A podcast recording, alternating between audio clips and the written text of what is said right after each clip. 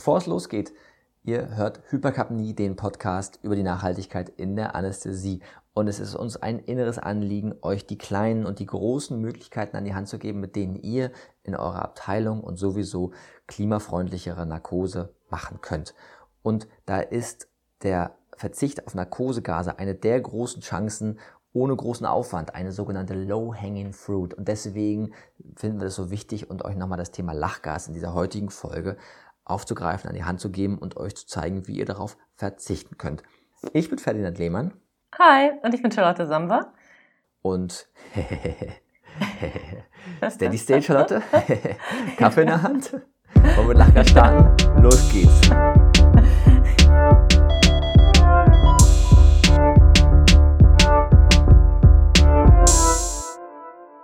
Habt ihr euch eigentlich schon mal gefragt oder vielleicht auch immer wieder, was dieses witzige Zeug aus den Sprühsahneflaschen auf den Partys eurer Kreuzberger Freunde oder in den Straßen Amsterdams eigentlich mit dem Klimawandel zu tun hat? Oder habt ihr euch gewundert, wenn ihr mal in eure App eingegeben habt, Desfloran Narkose allein, hm, 3600 Kilometer mit der Narkose und, und mit Lachgas als Trägersubstanz werden daraus plötzlich hm, fast 5000 Kilometer? Zuerst wollen wir euch aber natürlich ein paar Grundlagen erzählen, damit wir wissen, mit was wir es hier überhaupt zu tun haben. Und zwar, wie Stickstoffmonoxid, aka Lachgas, ist ein farbloses Gas und angeblich süßlich im Geruch. Es bringt betäubende und schmerzstillende, aber auch psychoaktive Eigenschaften mit sich. Und zuerst entdeckt war es wohl um 1800 herum durch einen experimentierfreudigen englischen Apotheker.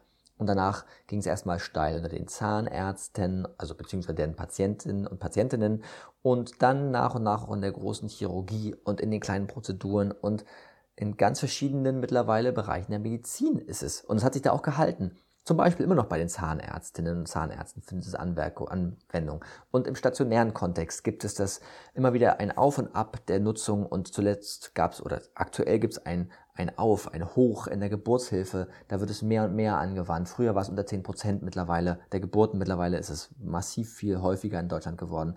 Es wird für die kleinen Prozeduren, weiß ich nicht, für was alles genutzt. Tausend Sachen. Aber auch bei Allgemeinanästhesie können wir als Narkoseärztinnen und Ärzte es frisch aus der Leitung zapfen an unserem Narkosegerät als Co-Analgetikum und Hypnotikum.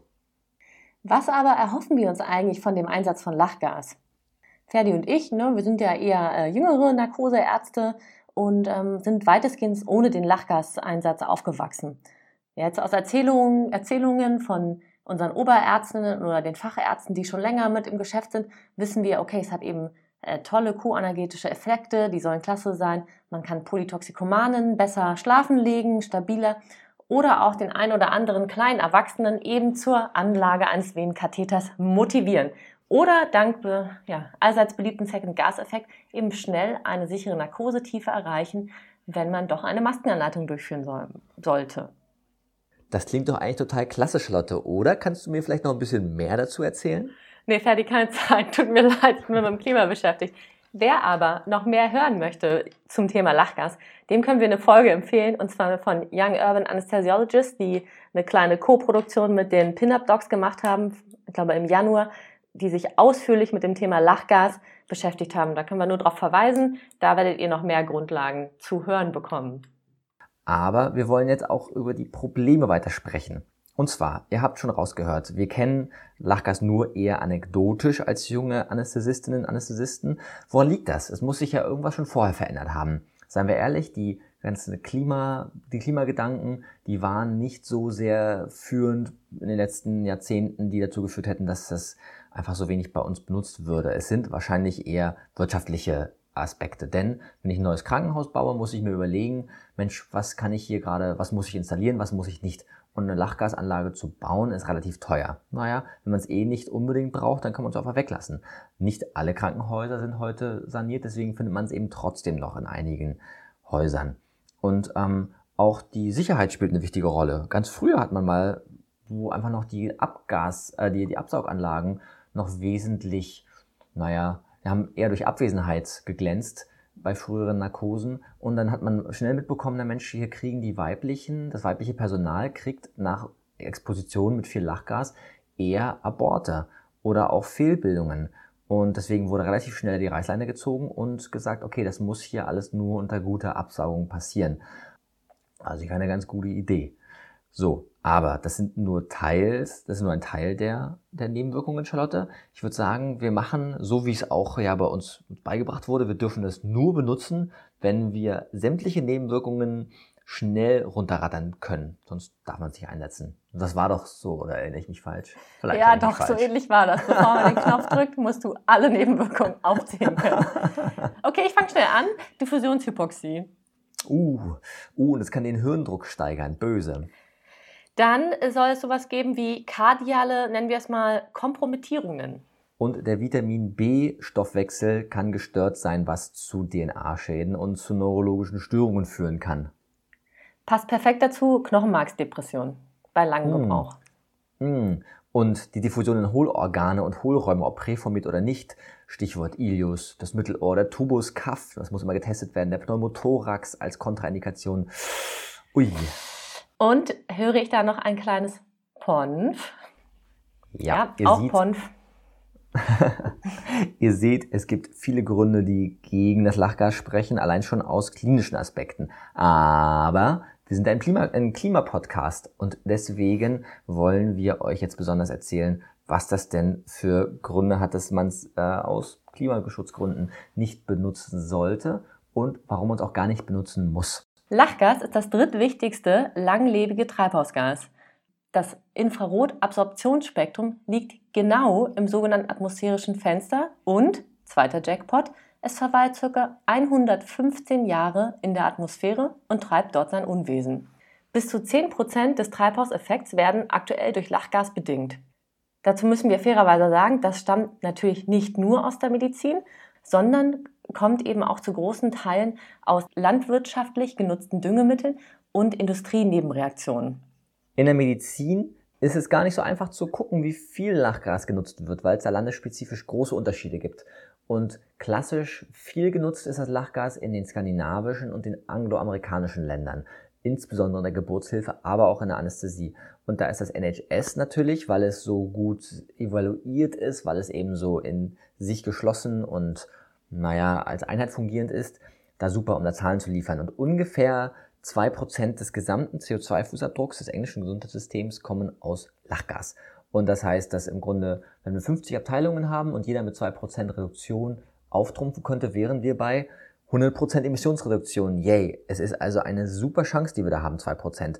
Ähm, und das ist extrem wichtig, denn auf dem Deutschen Ärztetag letztes Jahr haben wir oder unsere Ärztinnen und Ärztevertreter beschlossen, dass wir bis 2030 als Gesundheitssystem klimaneutral sein wollen hui, das ist ein steiler Plan. Denn wenn wir mal genau hinschauen, die große Transformation lässt aktuell noch auf sich warten. So richtig echte Emissionsreduktion puh, sehen wir, abgesehen von, naja, ihr wisst schon, Narkosegaseinsparungen eigentlich bisher nicht. Es ist also super, einfach durch den Verzicht auf ein Medikament, um, das werden vielleicht in Deutschland nicht zwei Prozent sein, aber so in der Richtung von zwei Prozent Emissionsreduktion einsteigen zu können. Ähm, das ist ein ziemlicher Knaller, finden wir. Und deswegen sollten wir das tun. Wir sollten das auf jeden Fall aufgreifen. Nur fragen wir uns, wie können wir das gemeinsam auch hinbekommen? Wie, was haben wir denn, was haben wir denn für Gründe, dass wir es weglassen können? Beziehungsweise ist das überhaupt wichtig? Schaut, haben wir Alternativen zum Lachgas?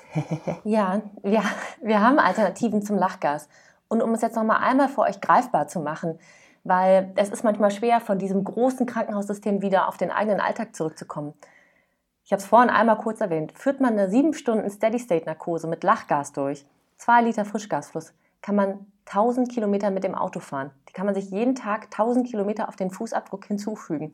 Und deswegen müssen wir Alternativen finden oder Alternativen nutzen. Und klar, das können wir. Die beste Variante ist natürlich der vollständige Verzicht auf Lachgas. So alt aber auch dieses Medikament ist, so alt sind teils eben auch die Meinungen zu seiner Nützlichkeit und leider auch veraltete Vorstellungen vom Klimaschutz. Deshalb wollen wir euch jetzt verschiedene Einsatzmöglichkeiten und Argumente an die Hand geben, wieso oder weshalb ein Verzicht absolut möglich ist und was man tun kann, was einfach eine gute Alternative ist. Und weil wir so gern evidenzbasiert sind, starten wir mit einem kleinen Rant gegen die ESA. Hui! Denn es gibt einen Artikel, wenn man mal sucht, Lachgas oder Nitrous Oxide, es gibt eine, ähm, einen ESA-Review, also European Society of Anesthesiology. Die haben eine Taskforce gebildet, hui, die Power Rangers, und haben 2019 dazu einen Artikel zusammengeschrieben und haben darin ziemlich positiv über Lachgas berichtet, muss man mal sagen. Ähm, wo wir uns schon fragen, ob das im Jahre 2019 noch so recht zeitgemäß ist. Und sie sagen, dass es eben auch viele alte Daten seien missinterpretiert und Lachgas sei ja gar nicht so schlimm. Man muss aber auch sagen, wenn man den Artikel liest und sich vor allem mal unten in den Conflicts of Interest mal damit vergnügt, dann sieht man das von den Autorinnen und Autoren. Das finde ich eigentlich am schärfsten. Da hat einer über den Einsatz von, ähm, Einsatz von Lachgas in der Chronic Major Depression, also in einer einer chronischen Depression gesprochen und geschrieben. Und dieser Mensch besitzt selbst eine Firma, die Lachgas produziert, um dabei mit seinem eigenen Patent, was er hat, das bei ähm, chronische Depression einzusetzen. Finde ich sehr gut, dass der was darüber geschrieben hat in einem großen ESA Review der Taskforce ähm, und dann auch noch im ähm, British Journal of Anesthesiology veröffentlicht. Hm. Und auch andere. ist jemand von Lindegas äh, noch gesponsert. Und das ist halt schon auffällig, muss man sagen. Und wir finden, dass das ein Artikel ist, der bestimmt wichtige Evidenz zusammenträgt. Aber man muss eigentlich mal sagen, das Zeug können wir nicht mehr in die Luft pusten. Wir wollen klimaneutral werden und das schaffen wir nicht mit diesem Medikament bzw. diesem Gas. So, genug gerantet. Ähm, okay. Charlotte, sag mal was Positives. Ich sage was Positives, wie wir denn vom Lachgas wegkommen. Und zwar, wir haben es vorhin einmal kurz angedeutet, Lachgas in der Geburtshilfe hat mal wieder ein Allzeithoch. Es soll den Geburtsschmerz verringern und ja, äh, was nochmal genau? Also, um hier mal kurz eigene Meinung darzustellen, wir wissen eigentlich fast oft, die PDA ist das, was wirklich gegen den Geburtsschmerz hilft.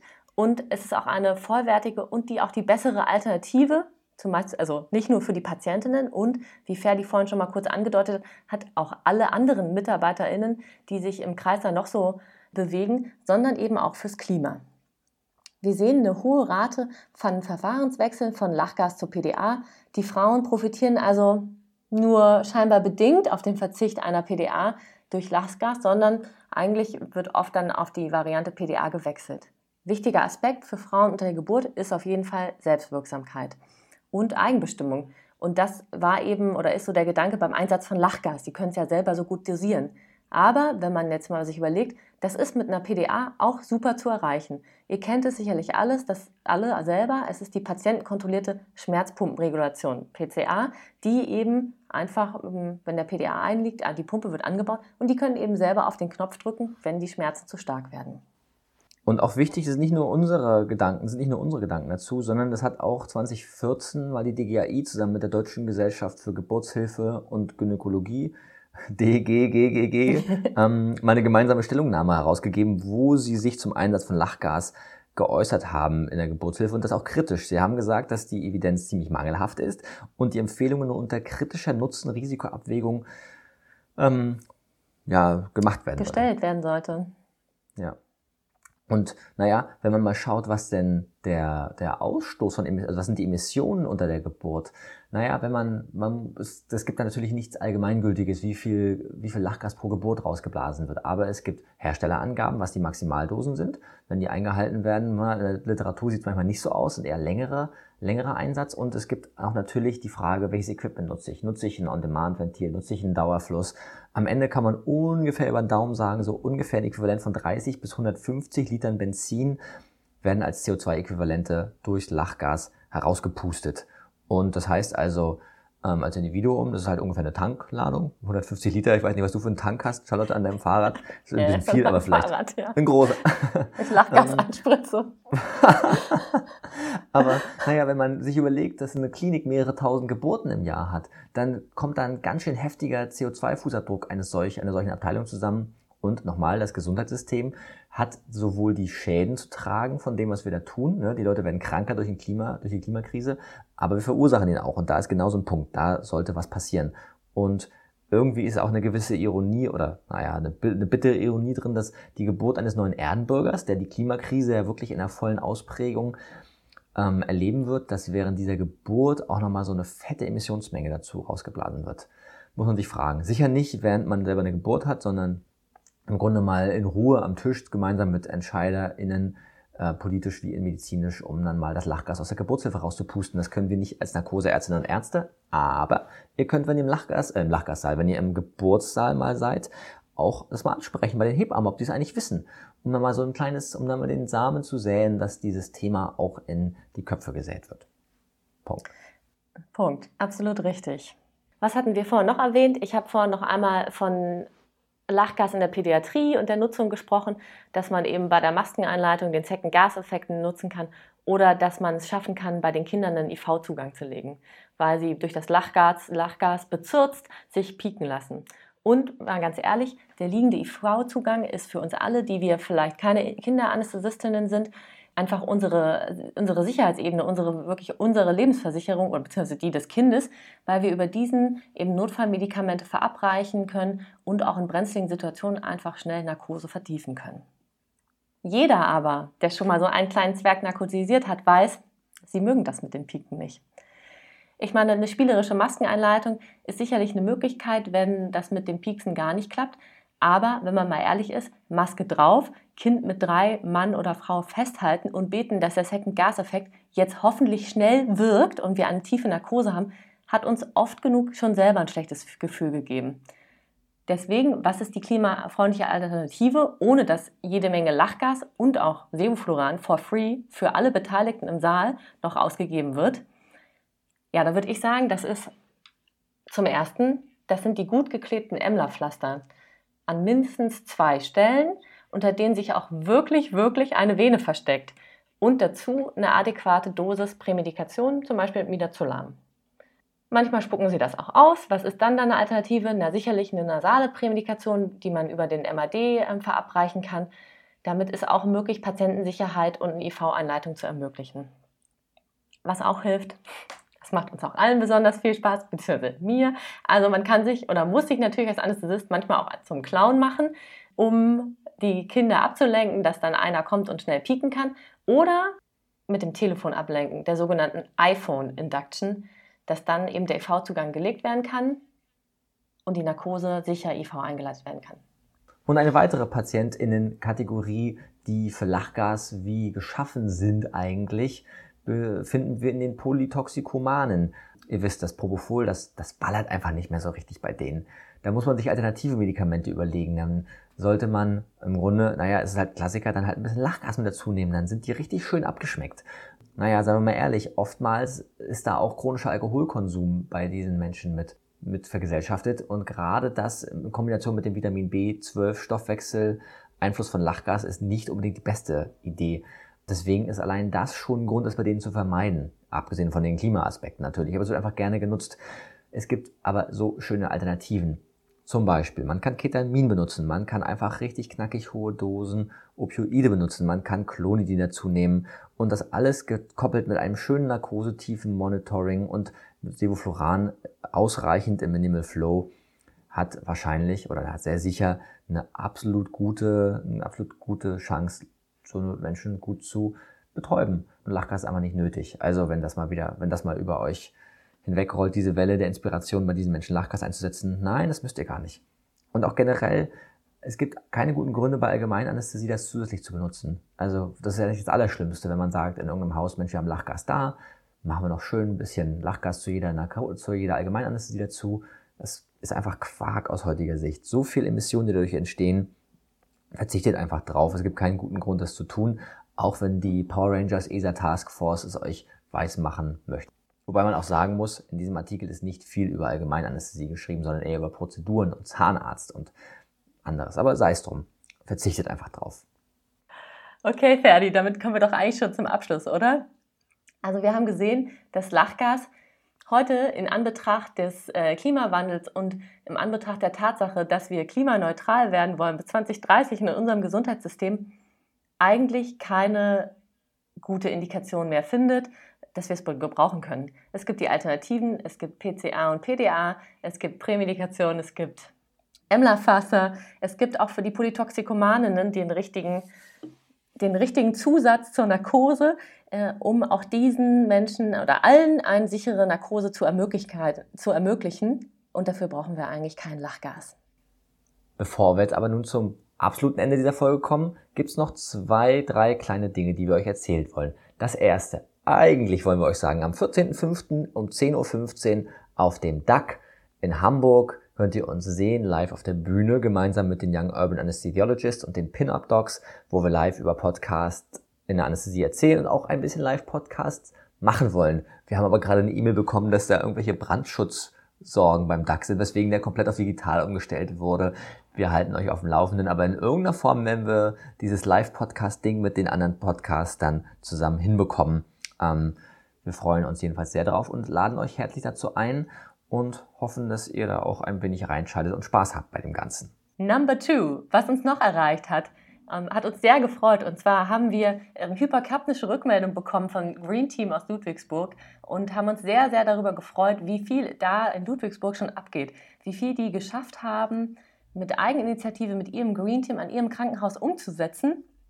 Sei es von papierloser Dokumentation, ähm, volatile Anästhetika reduziert, Desfloran rausgeworfen, Lachgas auch abgeschafft. Also da haben wir echt gestaunt und äh, uns gefragt, okay, also die Jungs und Mädels und alle, die daran beteiligt sind, haben auf jeden Fall schon ordentlich was rausgeholt ähm, fürs Klima und deswegen ein kleiner Shoutout nach Lubu. Stark, macht weiter so. und als drittes, wir haben auch eine weitere E-Mail bekommen. Ein kleines Erratum haben wir hier zu machen, denn uns wurde zugetragen, dass nicht, wie in der letzten Folge behauptet, der Hersteller von den Narkosegasfiltern Ceosys quasi übernommen wurde von Baxter, dem Hersteller von Desfloran, sondern es ist nur so, wie Baxter auf der Website selber bei sich sagt, Baxter hat die weltweiten Vertriebsrechte und ein exklusives Recht, diese Technologie außerhalb Europas zu vermarkten, sowie eine exklusive Option zum Kauf der Firma Ceosys Medical GmbH mit Sitz in Deutschland. Ja, also Desfloran, Hersteller, hat nicht die Firma komplett gekauft, sondern nur die exklusiven Rechte und die Vertriebsrechte an diesem Narkosegasfilter, der für sich genommen ein tolles Produkt sein kann. Ähm, nur wollen wir euch nochmal auf diesen Interessenskonflikt hinweisen, dass wenn jemand diese Filter und dieses Emissions, ähm, emissionsbetonte, emissionsträchtige Medikament verkauft, dass da aus unserer wissenschaftlicher Sicht immer darauf geschaut werden sollte, wie weit ein solcher Interessenskonflikt relevant ist oder nicht. Denkt euch euren Teil, ihr Lieben. Ja, das war's mit dann Supercup. wünschen wir euch noch einen schönen Nachmittag, oder? oder Abend oder morgen. Auf jeden Fall eine schöne Zeit. Bis bald, ihr Lieben. Wir sehen Bis uns dann. auf dem DAC oder hören uns auf dem DAC. Bis bald.